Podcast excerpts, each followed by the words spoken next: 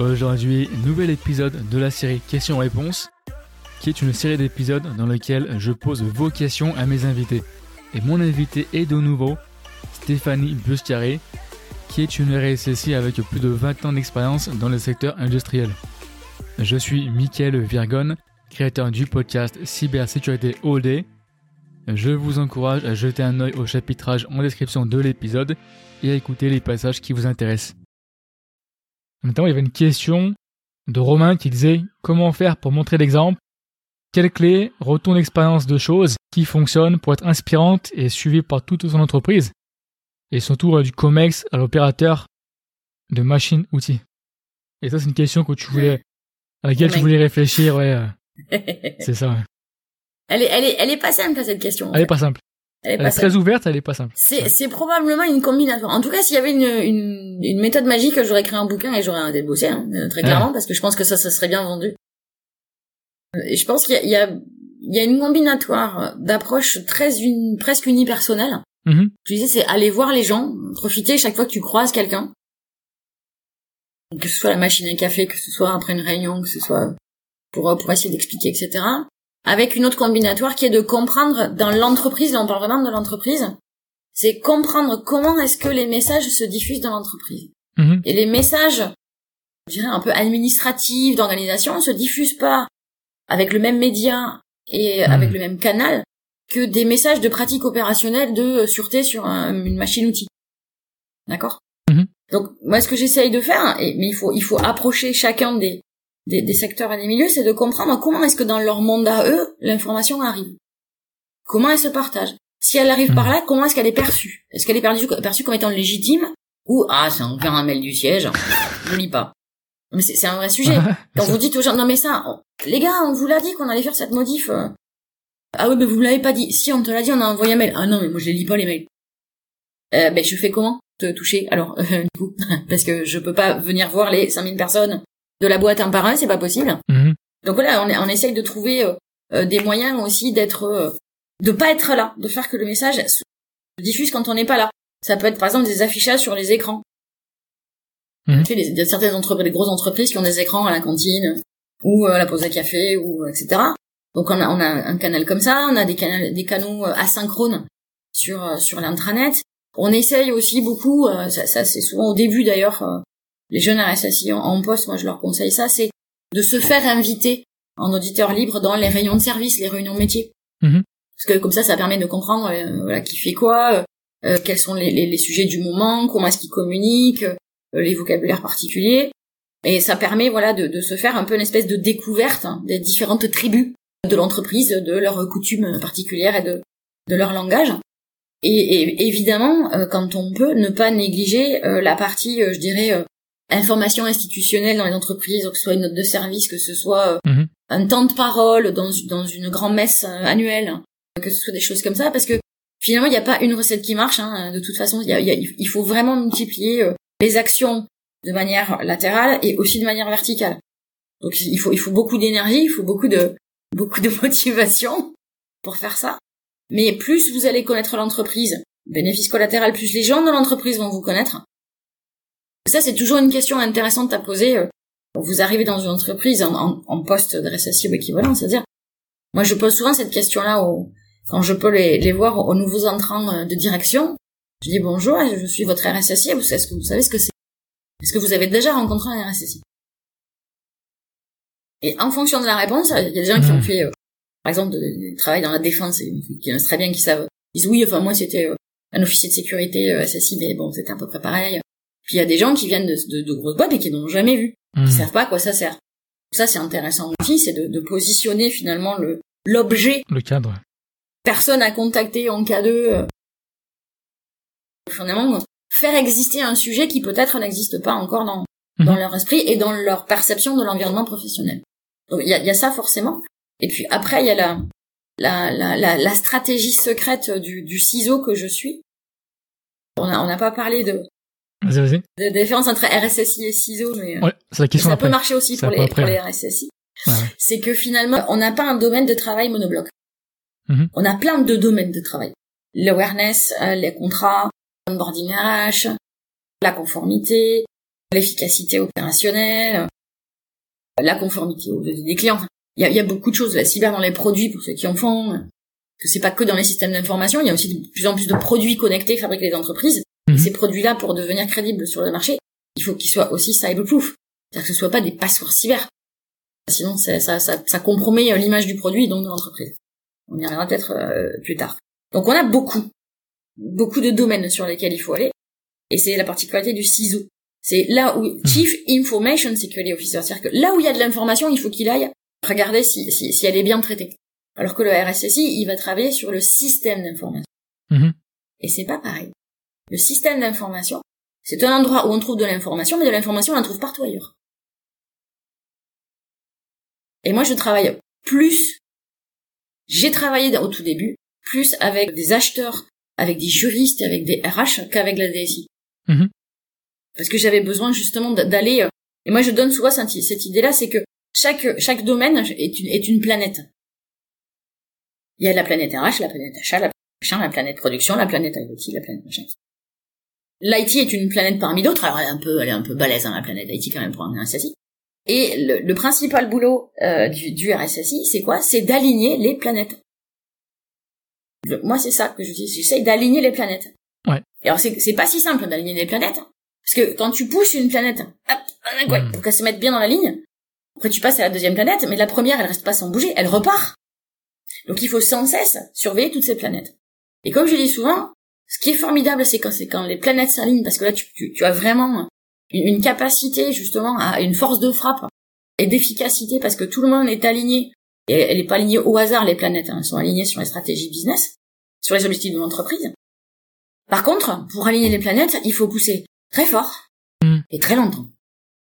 Et c'est pour ça que le ciseau, il a tout intérêt aussi à avoir un relais, un allié un, confrère, un copain euh, spécialiste de la planète qui l'aide à pousser, qu'elle s'aligne, et qui, une fois que la planète est, alignée, le gars, il tient, ou la fille, tient la planète à sa place.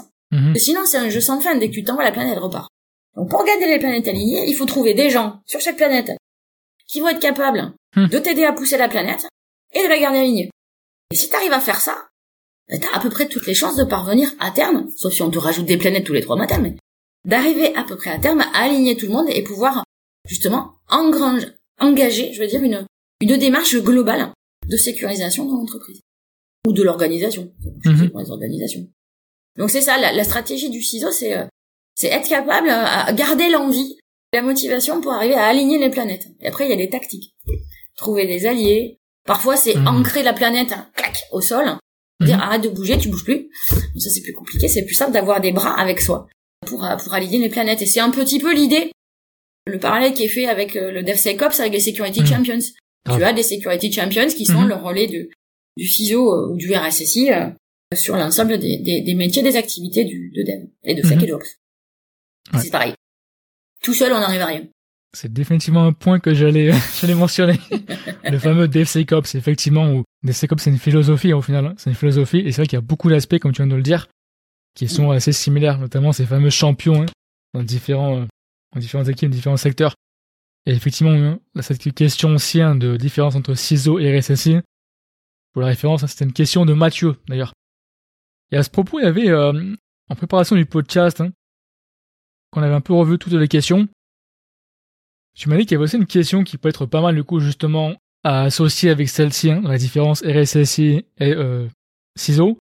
Et c'était une question un peu plus euh, d'un profil donc plus junior, hein, d'accord, qui était Victor, qui expliquait que lui, hein, il est junior, tout fraîchement sorti de saisie d'école d'alternance, qui est maintenant saisie école d'ingénieur. Il a mmh. déjà de l'expérience en SOC analyste. Et lui, sa question, c'était que il vise hein, à long terme, hein, dans 10 ans, on va dire, un poste de RSSI qu'il a mené au milieu de sa trentaine. Et la question, c'était, bah déjà, est-ce que c'est réaliste? Et aussi, moi, j'ai envie de dire, du coup, pour éteindre un peu sa question, mais en fait, euh, quelles sont un peu au final les étapes, j'ai envie de dire, déjà peut-être nécessaires par lesquelles il devrait passer, ou peut-être des étapes qui pourraient être bénéfiques? Parce qu'au final, des fois, tu as des détours, mais des fois, les détours, c'est ce qui t'apporte de la richesse aussi sur ton profil. Il y a, y, a, y a pas vraiment une seule réponse parce qu'il n'y a pas un cursus. Tu vois, c'est pas un truc, euh, t'as un bac plus 1, plus 2, plus 3, plus 5, plus 6, plus 2, plus 27, plus RSSI. il y a autant déjà de postes de RSSI qu'il y a de RSSI. Hmm. Le poste, c'est ce que tu en fais, sauf si tu es dans un, un truc très mature, très encadré, où tu fais finalement que suivre un plan de compliance. Mais là, c'est pas drôle, finalement. C'est pas ça le, le job de RSSI. Ça, c'est compliance manager. Euh, donc, c'est déjà plutôt très très sain de se dire, je sors d'école et je me projette RSSI dans 10 ans. Ça, Mhm. c'est extrêmement mature de sa part et c'est plutôt Ouais. très bien. Mhm. Moi, j'ai pris mon premier poste de RSSI, j'avais pas encore 30 ans. Sur une boîte qui faisait un milliard de chiffre d'affaires. Mhm. Le truc, c'est qu'à l'époque, ça, récessi, on savait pas trop ce que c'était. Donc, euh, coup de bol. Tu vois, j'ai pas été challengée euh, plus que ça, même si sur ce poste-là, moi, j'étais en concurrence avec trois hommes de plus de 50 ans qui avaient chacun fait à peu près toutes les, tous les métiers de l'IT Mhm. et qui, du coup, étaient arrivés au bout, ils disaient, bon, bon, euh, qu'est-ce qu'il me reste à faire? Ah, tiens, regarde, RSSI, ça a pas l'air mal. Il faut s'y connaître en informatique, et puis, euh, ça pourrait être, voilà, une, une voie de, de fin de, de carrière en apothéose, etc. C'est pas eux qui ont été choisis. Donc déjà, je dirais que c'est- drôlement bien de se dire, à 10 ans, je me vois. Parce que ça veut dire qu'il y y a un plan de montée en maturité. A- moi, je connais des RSSI, euh, enfin des gens à qui on a dit, tu seras RSSI, euh, alors qu'ils étaient encore à l'école. Hmm. Ce qui est d'une stupidité sans nom. Et d'ailleurs, je leur ai conseillé de ne pas accepter au moins le titre. Responsable. Quand tu sors, quand t'es encore à l'école, tu peux pas être responsable de la sécurité du système d'information, être capable de, faire un schéma directeur, de faire une roadmap. T'as- pas su. Alors soit t'es un génie et tu es entrepreneur depuis tes 12 ans à côté, t'as un side project. Mais a priori, si t'es entrepreneur depuis tes 12 ans avec un side project, tu cherches pas à être RSSI. Enfin, tu vois, ouais, c'est pas le sujet, quoi. Mhm. Donc on a besoin, on a on a besoin de beaucoup beaucoup de RSSI parce que maintenant il faut cocher la case. Et Nice 2 qui arrive va va, va faire aussi euh, ça. Et on a on est un peu dans une phase de, de, de délire absolu où les boîtes recrutent des RSSI sans vraiment savoir ce que c'est, à quoi ça sert, comment ça marche. Mhm. Comme c'est nous, elles ont pas non plus de quoi y mettre euh, des salaires de dingue. Ce que j'appelle moi les salaires parisiens. Les copains expérimentés parisiens. Donc elles, elles vont prendre du junior et le propulser là. C'est un suicide à la fois pour la boîte et mais aussi pour le jeune et c'est un truc à l'en dégoûter en plus. Donc c'est surtout pas la, la bonne stratégie. ça. Par contre, quelqu'un qui me dit j'envisage sur 10 ans de, de, de ce truc-là, déjà c'est très très bien. J'ai envie de lui dire est-ce que tu sais ce que c'est le boulot de RSSI en fait? Mhm. Parce qu'il y, y en a pas un. Moi j'ai des collègues qui ont le même titre que moi. Ils font Ouais. pas du tout pareil en fait Ouais, ouais. de leur journée. Sur le papier, euh, c'est toujours à peu près la même chose. Mais au quotidien, on fait pas pareil, on fait pas la même chose. Donc il faut aussi qu'ils se, qu'ils se, qu'ils se bornent pas à l'idée d'eux. Et ce que je peux donner aussi comme conseil, c'est de plus tu vois des choses différentes, plus tu vas apprendre. Si tu, tu fais du Mhm. SOC, tu vas faire de la gestion de projet, tu vas faire l'administration de système. Si t'as envie, si t'as pas envie, ça sert à rien d'aller en faire. Ça ne sert à rien. Mais multiplier les expériences parce que plus tard on va, quand t'es RSSI, il faut quand même être capable de dire, je comprends les processus d'activité de ma société, je comprends qu'est-ce qui lui fait gagner de l'argent, qu'est-ce qui lui fait en perdre, et c'est ce qui va me permettre de baser mon analyse de risque. Donc il faut avoir euh, des bases de compréhension, comment ça marche la logistique, le commerce, le, le legal, les achats, la finance, il faut avoir pas une expertise, mais il faut savoir comment ça marche, comment et comment ça fonctionne. Et ça, tu, c'est assez difficile à obtenir. Moi, j'ai, eu la chance d'a- de, commencer dans un cabinet de conseil. Et d'audit, j'ai vu euh, plus de 300 sociétés fonctionner. Et sur à peu près tous les processus, donc ça a été un accélérateur d'apprentissage formidable. C'est pas pour ça qu'il faut absolument aller là-bas, mais plus vous allez avoir des expériences diverses et variées, et pas forcément que dans l'entreprise. Bon, ça, ça marche aussi en associatif, ça marche aussi euh, sur du caritatif. Enfin, vraiment, il faut, il faut faire ça. Plus vous allez être intellectuellement curieux, plus vous allez emmagasiner des choses que vous allez mettre dans une boîte à outils, elles vous, elles vous serviront pas tout de suite, mais elles vous serviront forcément un jour. Par contre, ce qu'il faut absolument apprendre et se forcer à faire, si on n'est pas naturellement doué ou si on n'a pas l'appétence à le faire, c'est apprendre à communiquer des idées, que ce soit à l'écrit ou à l'oral. Mhm. D'accord? La communication, la capacité pédagogique et communicationnelle, elle va être clé dans euh, l'épanouissement et, et la- et la facilité à faire. On peut avoir les meilleures idées du monde. Si on ne sait pas, comme tu disais, euh, être un bon vendeur, si on ne sait pas les vendre, personne n'achète le produit. Et c'est très frustrant. Et ça, ça veut dire aussi qu'il va falloir travailler cette capacité au moins dans deux langues, voire trois. Mhm. Français, anglais et autre chose. Pff, Au moins anglais, au moins anglais. Ouais, ouais. Donc, et alors ça, c'est c'est particulièrement vrai Mhm. pour des gens qui seraient en reconversion Mhm. et qui n'auraient pas forcément eu une carrière internationale. Il faut investir un peu de son temps et de son énergie à se remettre à niveau en anglais. Crois-moi, et ça je peux te le dire par expérience, hein. je disais, hein, quand j'ai commencé à bosser, ça fait quoi même plus 15 ans de ça. Hein. J'étais cariste. J'ai un bac pro commerce, hein. bac pro commerce qui m'a servi à rien. Quand j'étais cariste, comment j'ai fait pour revenir dans la vente? Eh ben j'ai appris l'anglais. Parce que c'est pas en France que j'ai eu des opportunités. Hein. Donc ça c'est une bonne euh, une bonne remarque. C'est en Angleterre que j'ai eu des opportunités. Et moi c'est même pas ça. C'est en France les deux plus grosses opportunités, euh, enfin les trucs un peu extraordinaires que j'aurais jamais fait sinon. Ouais. C'est parce que je parle espagnol. Mm-hmm. Que j'ai appris à l'école, je précise. Parce que à un moment donné, il s'est trouvé que le big partner de mon, de mon de, de mon cabinet avait besoin de, de, professionnels pour faire une revue sur un très gros client en Espagne et que ben des gens qui parlaient espagnol, il y en avait pas des kilos, il y en avait deux. Mhm. Et même si j'avais pas le grade, l'ancienneté et le niveau requis parce que c'était des, des executive reviews, ben c'est moi qui suis partie euh, à Madrid euh, avec lui à faire faire la revue quoi. Mhm. Et voilà, et c'est juste parce que parce que je parle espagnol parce que j'aime ça, c'est j'aime les langues étrangères et, et l'espagnol en, particulier, c'est quand même une langue très fun. Puis ça t'ouvre un sacré nombre de pays pour les vacances. Mais voilà, et ça peut être le chinois. Désolé pour les germanistes, mais l'allemand, bon, il y a que les Allemands qui parlent allemand, et pour le business, ils parlent anglais. Bon. Mais après, toutes les autres langues, ça, ça peut être des opportunités, et même si vous n'êtes pas mhm. parfaitement bilingue, c'est toujours aussi une ouverture d'esprit. Euh, quand on fait de, de, quand on veut travailler sur les comportements, quand on veut influencer les gens, parce que c'est un peu ça ce qu'on essaye de faire.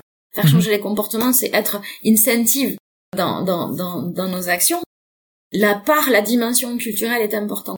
Mhm. Quand vous travaillez sur un groupe international qui a de la représentation des utilisateurs en Russie, en Inde, au Japon, en Amérique du Sud, en Amérique du Nord, c'est important de savoir qu'on ne communique pas de la même manière exactement.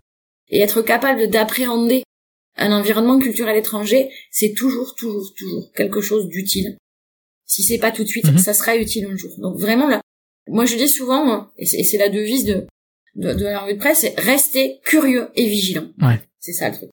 Rester curieux et vigilant. Mhm. Ouais.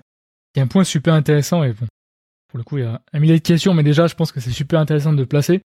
Là, tu parlais euh, de l'importance aussi de, notamment pour, euh, pas seulement, hein, notamment les personnes hein, qui visent un poste de RSS dans le futur, d'avoir différentes cordes à leur arc, hein, d'apprendre différentes choses. Ça me fait penser à deux choses. Deux Américains, Gary Vee, Gary Vaynerchuk, hein, qui disait euh, jusqu'à tes 30 ans, ne t'inquiète pas. Ce que tu as à faire, c'est faire différents rôles et t'apprendre de partout. Il y a aussi une phrase moi que j'acciffe, j'adore, de Robert Kiyosaki, qui écrit le livre euh, Rich Dad Poor Dad. Hein. et le mec qui dit, quand tu choisis un nouveau travail, ne pense pas à ce que tu vas gagner, pense à ce que tu vas apprendre. Don't worry about what you will earn, worry about what you will learn. Et du coup, ça revient exactement à ça au final, de te dire, voilà, bah, mettons, vision comme tu dis à 10 ans, et je vais apprendre différentes choses. Tu mets différents cornes à ton arc, et après, en plus, après, tu vas pouvoir t'en servir. Pour venir avant à la partie de communication, si tu sais pas c'est quoi leur travail, ça va être compliqué de communiquer efficacement. Donc c'est vrai qu'au final, ça, c'est jamais perdu. C'est toujours une. C'est jamais perdu. Après, juste pour finir sur cette histoire-là, il y a, aujourd'hui la, possibilité d'avoir des postes d'assistant RSSI ou mhm. d'adjoint RSSI euh, qui n'existaient pas moi à l'époque. Hein. Il y avait, y avait mhm. soit RSSI, soit il y avait pas. Donc ça, c'est, ça, c'est des choses qui sont bien parce qu'elles vont pouvoir effectivement l'aider à concrétiser un petit peu tout ça, à se mettre en position de de, de, de, de, RSSI, mais sans être totalement euh, dans la fonction. Donc ça, c'est plutôt des choses très très bien. Et encore une fois, j'encourage Victor et puis tous ses petits camarades. Je sais pas si je l'ai eu au saisie, s'il était euh, dans les gens à qui j'ai donné des cours à saisie. Mais euh, j'encourage parce que c'est des métiers formidables. Et encore une fois, il y a plein de façons de faire ce métier. Il y a, en ce moment un, peu de un peu de littérature, pas toujours très maline, sur euh, l'essentiel pour être un bon ciseau. Alors quand c'est traduit de l'anglais. RSSI en français c'est pas un ciseau, c'est pas pareil, c'est pas une traduction, c'est pas la même chose, on l'a vu. De toute façon, petit 1, il faut avoir des fondamentaux euh, techniques. Bah non, en fait. Je suis désolé les gars, mais non quoi.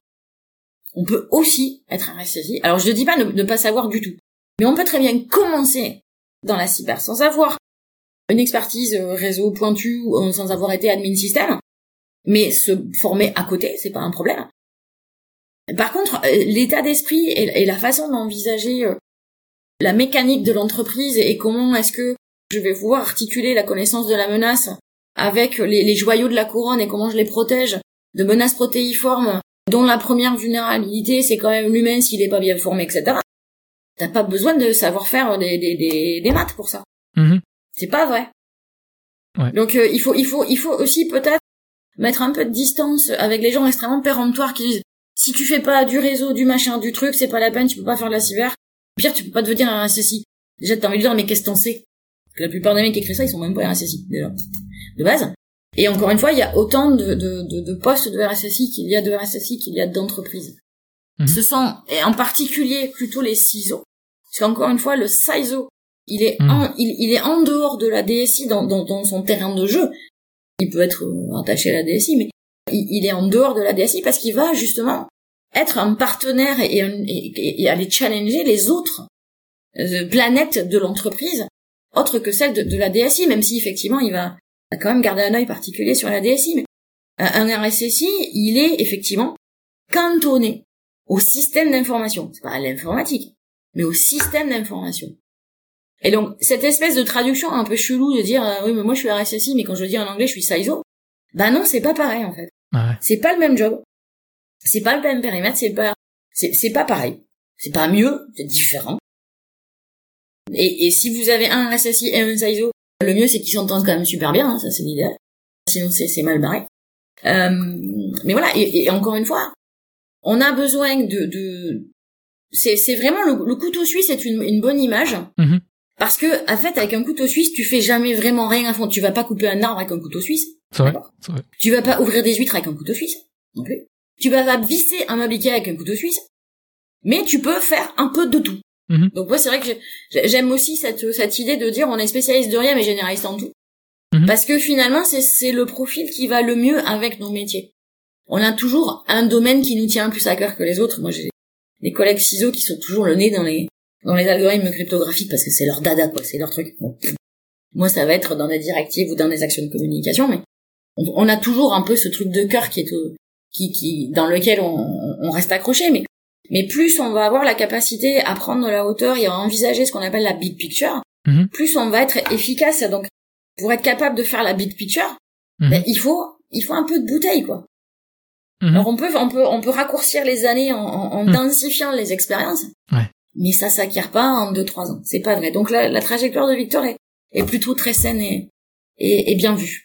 Je trouve. Je, je souhaite tout le succès. Rendez-vous dans dix ans. Il sera peut-être là. Eh, c'est ça, challenge. Challenge accepted. Dans 10 ans. Euh, il y a aussi un point qui peut être pas mal. On avait prévu d'en parler par rapport à l'enseignement. Notamment, c'était une remarque, hein, c'était pas une question, c'était plutôt une remarque, hein, comme j'avais proposé. hein. Notamment, c'est des remarques hein, constructives de Lionel, Mm. déjà qui appréciait l'initiative des questions-réponses. Et lui, il disait qu'à son époque, il n'y avait pas de formation à part la cryptographie et les maths, et que depuis, il y a des cursus. Par contre, lui, il voit qu'il y a un- vraiment un peu un décalage entre la réalité et ce qui est enseigné. Donc, de manière générale, j'ai envie de dire, bah, déjà, si tu peux dire un mot par rapport à ton expérience, toi, hein, de, Mm. par rapport à l'enseignement, et aussi éventuellement, bah, au final, euh, voilà un peu les questions que tu vois que beaucoup d'étudiants se posent de manière générale, ou voir un petit peu aussi les décalages finalement entre ce qui est, euh, entre guillemets, enseigné et la réalité du terrain. Alors, il y a plusieurs, euh, il y a plusieurs points de réponse. Ouais. J'ai, moi, j'ai eu la chance dans mes études, même si c'était au siècle dernier, d'avoir euh, exclusivement des enseignants-chercheurs ou des Ouais. enseignants professionnels. Je, n'avais que ça.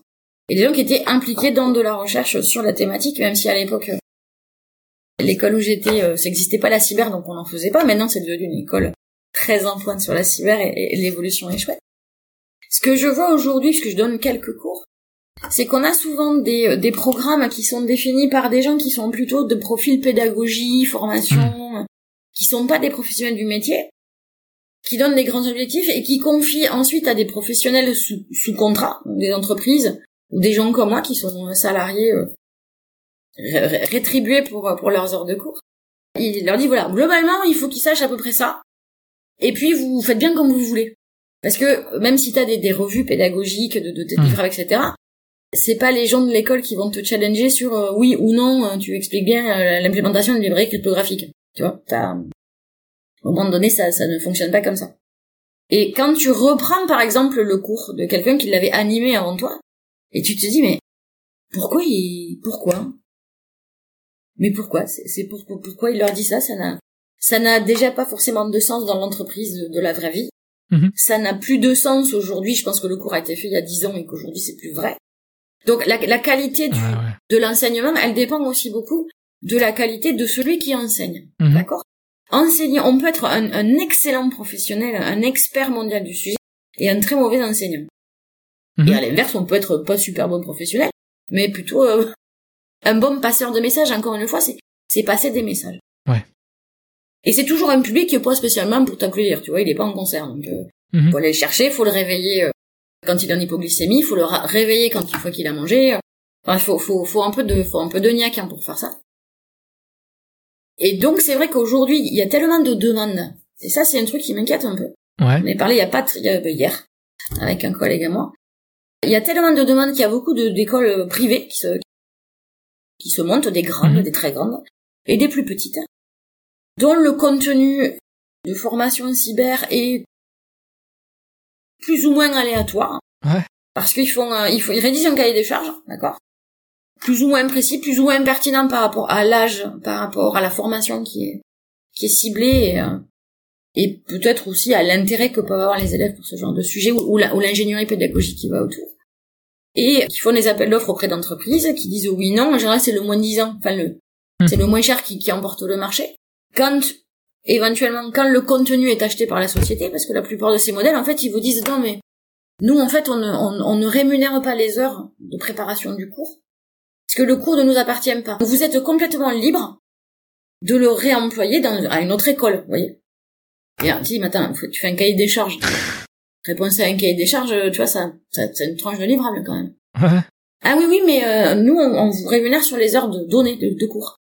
Donc là, tu te dis, donc vous allez vendre à des étudiants, vendre cher. Les cursus taillés cyber se vendent cher. Vous allez vendre cher un contenu que vous n'avez pas payé. Mhm. Il est sympa ce business model. Sachant qu'en plus, quelque part, comme c'est pas forcément des écoles avec toutes les reconnaissances de diplômes d'État, etc., Mhm. la valeur du diplôme, elle est celle qu'on veut bien lui donner, quoi. Le associé, ouais. Et ça, et ça, ça peut être extrêmement décevant pour euh, pour euh, pour un jeune professionnel qui n'est pas forcément aguerri parce qu'il va se retrouver à avoir payé une formation qui peut être très très bonne ou pas terrible et qui par contre une fois arrivé sur le marché n'aura pas la reconnaissance comme tu sais bien en France la reconnaissance la grille de diplôme etc etc Mhm. et là donc il il va avoir investi de l'argent et des- du temps sur quelque chose qui n'aura pas forcément la valeur à l'extérieur qu'on voudra bien lui donner. C'est pas forcément très grave parce qu'on recrute beaucoup en cyber, donc on va peut-être aussi bénéficier de, ce manque-là pour mettre à la, pour mettre le pied à l'étrier à, des jeunes qui auraient pas forcément le bon diplôme, mais qui affichent des connaissances. Mais c'est quand même des gens qui vont galérer un peu plus, peut-être, que, que de- des gens qui vont sortir d'un IUT euh, avec un programme de, structuration extrêmement bien formé, ou euh, plus tard d'une école d'ingé spécialisée en cyber. Il y a, il y a beaucoup, beaucoup. C'est la cyber est un sujet à la mode. Hmm. C'est un sujet à la mode, donc il y a énormément d'argent qui travaille autour. Hmm. Et comme tout, il y a des gens qui font ça très bien, et puis il y a des gens qui sont des escrocs. Alors c'est difficile quand les, les écoles se montent les unes après les autres, en particulier les plus petites, en province, etc. On n'a pas le recul, quoi. On n'a Ouais. pas de... On sait pas ce que ça a donné, c'est souvent les premières promos. Méfiez-vous quand même, malgré tout. Parce que vous, avec une chance normale, vous allez apprendre des trucs qui vont vous servir et qui feront de vous des professionnels. Ça suffira pas, mais ce sera déjà une très bonne base. Et dans le pire des cas, ben, vous allez dépenser de l'argent et du temps pour rien. Ça, c'est ça. je- malheureusement, il n'y a pas un truc magique euh, Hmm. pour pour savoir si on est dans un cas ou, ou dans l'autre. Donc, euh, c'est bien que la cyber attire plus de gens. Attention, c'est comme partout, quand il y a de l'argent, ben, il y a aussi des escrocs. Bien sûr. Essayez de de vous renseigner au maximum. Ne foncez pas tête baissée Hmm. euh, sur euh, sur. Il y a plein de façons de faire la cyber encore une fois. Ah, c'est clair. Il y a aussi, euh, du coup, pour finir un peu le volet, hein, pour faire un peu une trame logique, hein, un peu le volet Mhm. d'enseignement, il y avait deux questions, du coup, je les regroupe, hein, Hmm puisque tu m'as dit hein, que ces questions ainsi représentaient assez bien les questions habituelles que tu reçois d'étudiants. Hmm Qui sont les Bah, plus concernés, pour motivés.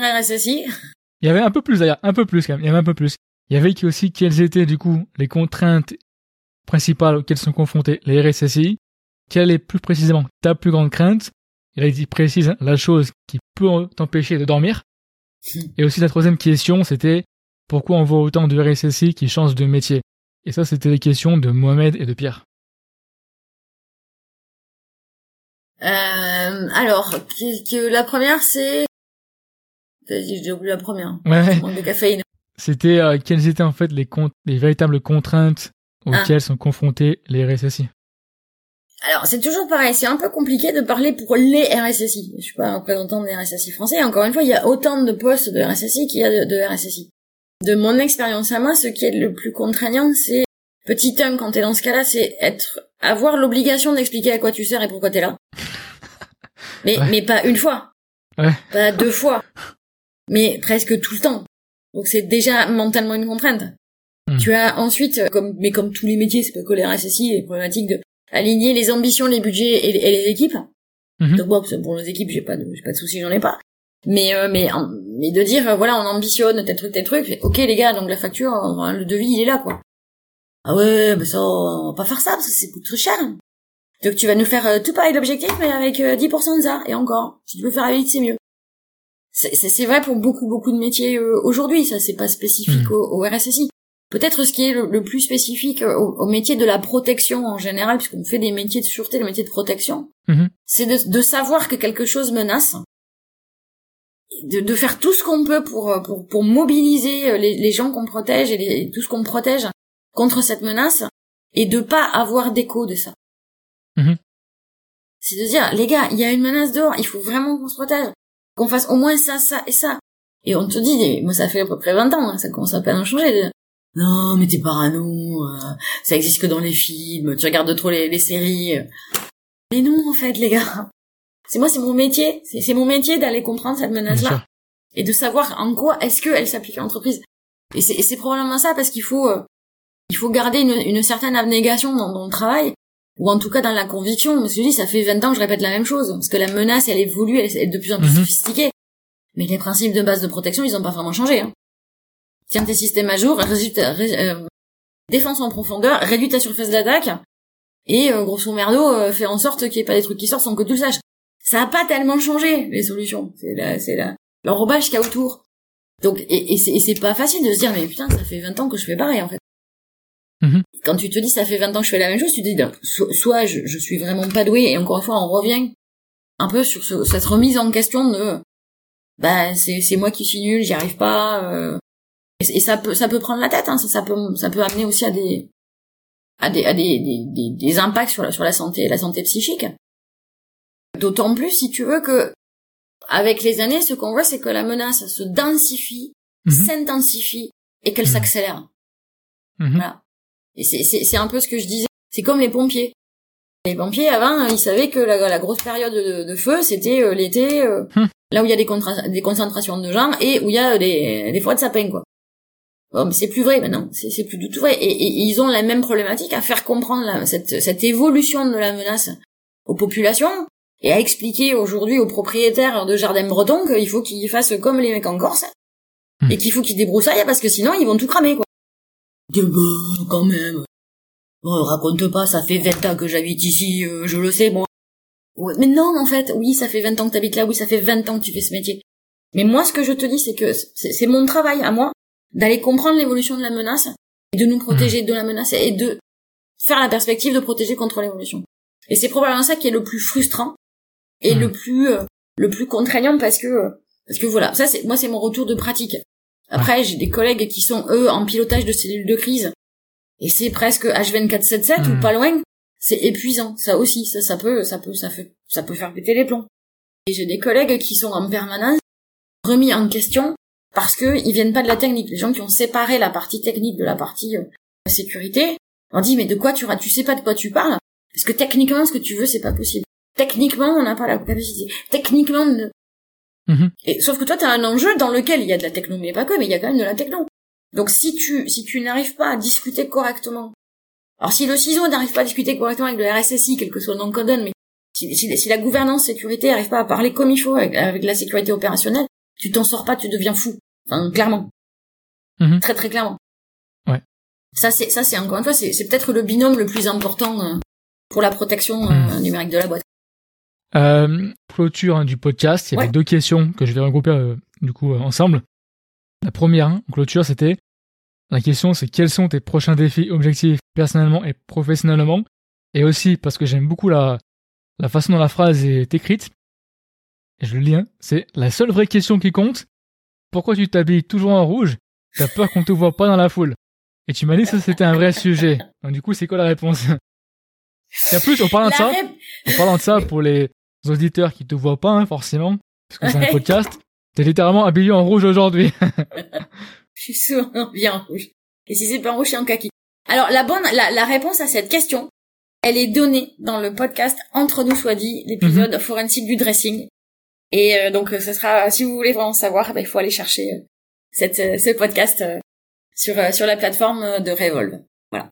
J'ai déjà j'ai déjà expliqué, je réexpliquerai. Ben voilà. Et pour ceux qui me connaissent en vrai, oui, c'est quand même assez pratique quand tu n'es pas très très grande d'être visible de loin dans la foule. Ça évite qu'on me perde. Mais la vraie réponse, elle est dans, dans le forensique du dressing. Elle est dans l'autre. Et les prochains défis pro et perso, mhm. Alors garder la foi, mais ça c'est c'est c'est tout le temps en fait. Hein, finalement, c'est rester euh, rester rester motivé. En termes de en termes de boulot, il y a il y a une autre une nouvelle planète. il y a une planète que j'essaie d'aligner hmm. depuis déjà pas mal de temps. Et là, j'ai trouvé euh, j'ai trouvé mon aligneur de planète locale. J'ai trouvé mon allié, mon hmm. compère. Donc on est en train de, de travailler sur une stratégie pour euh, pour vraiment être capable de travailler, d'engager la société sur ce fond-là. C'est toute la partie de product security. Hmm puisque dans les produits qu'on fait, il y a de, il y a de l'intelligence, hein, on fait pas que des trucs bêtes. Mhm. Et donc, euh, et donc voilà, on, prépare euh, une stratégie pour euh, pour être capable d'apporter le, bon niveau de de cybersécurité dans, dans les produits euh, actuels et à venir surtout. Pour parce que parce que finalement, même si moi je suis pas ingénieur aéronautique, donc je fabrique pas les mhm. produits. Par contre, pour intégrer de la cybersécurité dans les produits, il y a de la méthode, il y a l'organisation aussi. Et c'est et c'est à ça que que je que je m'emploie avec avec mon collègue qui est lui un expert technique. Ouais. Et cyber et réseau et logiciel et enfin, c'est une sommité. Et à nous deux, on a un binôme qui fonctionne qui fonctionne plutôt bien. Donc ça c'est pour dire que finalement moi tu vois mhm. du RSSI qui est dans la DSI, ben il y a quand même moyen d'avoir un vrai impact sur mhm. l'avenir de ta boîte et ça c'est quand même pas donné euh, voilà, à toutes les fonctions. Donc si, si vraiment tu, tu encore une fois, c'est une question d'alignement de planète et celle-là, ça fait un paquet de temps que je la pousse. Ouais, ouais. Ça fait plusieurs années que j'essaye. Donc je suis, je suis assez contente qu'on ait fait un grand progrès, on va dire. Et dans le boulot, alors ça c'est un projet que j'ai depuis un an, mais euh, manque encore quelques petites finalités. Ce serait de d'avoir quelqu'un avec moi, de plus être toute seule. J'ai euh, envie et j'ai aussi besoin de, former de former quelqu'un. Donc je, je pensais à un alternant, prendre un alternant ou une alternante. Voilà pour la former sur euh, sur, un poste d'équivalent euh, assistant RSSI. Mm Le problème, c'est que tous les jeunes, ils veulent faire du pentest, du pentest, du pentest, du pentest. Mm. quand tu dis, moi, je veux, vous allez faire essentiellement de la gestion de projet, euh, du KPI, de l'Excel, du PowerPoint. Euh, Sinon, on te met en contact. Bah, ça fait pas kiffer. Sinon, on te met en contact avec Victor juste avant. Mais je crois que Victor, en tant qu'analyste SOC, il a pas envie tout de suite de faire que de la paperasse de RSSI. Ah ouais, c'est ça. J'ai souvent le... je, je, je, caricature souvent un peu à dessin, mais je dis moi, mon boulot, c'est la paperasse et les claquettes tu vois, la vraie sécu, c'est l'équipe technique qui l'a fait. Euh, et ça fait pas rêver les, les, gamins, ça. Par contre, sur des profils, des profils de, de gens en reconversion qui ont déjà une première mhm. vie euh, euh, professionnelle, ou, ou, des consultants qui reprendraient des études, ça peut être intéressant, mais c'est plus rare ces profils. Eh, donc là, c'est juste un message aux auditeurs, hein, aux auditeurs. Et là, c'est moi en tant que commercial qui vous donne un, un tip, un conseil. Si vous écoutez le podcast, bah, vous pouvez contacter Stéphanie en lui mentionnant qu'elle cherche quelqu'un. Et croyez-moi, moi le premier en tant que commercial, c'est ce que je fais tout le temps. D'accord? Quand il y a un RSSI ou quelqu'un hein, qui fait un podcast, j'écoute et après des fois ça fait le, lien. Hein, Alors, de toute façon, la glace. Hein. Petit tips, euh, petit tips de commercial, perso. si si j'arrive à concrétiser le projet, de toute façon, je, je le ferai savoir sur les, les sites de recrutement de ma société et sur et sur mon sur mon LinkedIn aussi, donc vous inquiétez pas. On saura. Pour l'instant, il reste encore un certain nombre de cases à cocher et de papiers à remplir. Mais ça, ce serait un beau challenge parce que je n'ai, je n'ai jamais euh, eu de, de padawan hmm. avec moi, donc euh, j'ai, j'ai fait des petites, euh, voilà, des, des, petits stages sur des gens en conversion, mais jamais sur l'accompagnement sur au moins une année entière, donc ça, ce sera intéressant. Ouais. Et challenge, challenge perso, alors il y a un si, il y a, y a, un truc. Hmm. Je, je, sais pas parce que si je le dis, je me sens obligée de le faire après, donc ça m'embête. Bah dis-le, dis-le là, faut le dire alors. Moi j'aime bien les gens qui, passent, qui passent à l'action, donc vas-y, dis-le. Non, mais c'est une action que j'ai commencé. J'ai commencé à écrire un, à gratter des lignes. Euh, il y a bon, euh, il y a pas loin de six ans maintenant pour faire hmm. écrire un papier. Ouais. Alors tu vois déjà sur le format LinkedIn, moi mes, mes articles à moi ils en font trois. Déjà, Oui, j'avoue. je suis jamais dans le format, j'ai horreur de ça de toute façon. Et puis j'ai rien. Ah ouais. Donc je suis, je suis souvent. euh, Il y a une, une collègue à moi qui m'avait dit ça, j'ai trouvé ça sympa de sa part. Elle m'avait dit, toi, t'es quasiment tout le temps hors norme, mais t'es jamais hors cadre. Ouais. Tu vois? Et c'est assez vrai. Donc, typiquement sur les formats de trucs où il faut écrire, moi j'écris beaucoup. Et donc j'ai commencé un papier il y a presque, ouais, il y a six ans ou sept ans, Mhm. en interviewant des gens. Donc quand je suis ren- quand je suis arrivée dans la communauté euh, euh, cyber euh, cyber de l'aéro, parce que je c'était un peu une sorte de rapport d'étonnement, tu vois. Mhm. Mais euh, la première personne, c'est un essai, quoi. C'est une espèce de panorama de, de, de la cyber vue de là où j'étais. Et donc, au fur et à mesure, j'ai, je m'étonnais. J'ai écrit des choses, je suis allée interviewer des gens pour avoir leur avis, ça.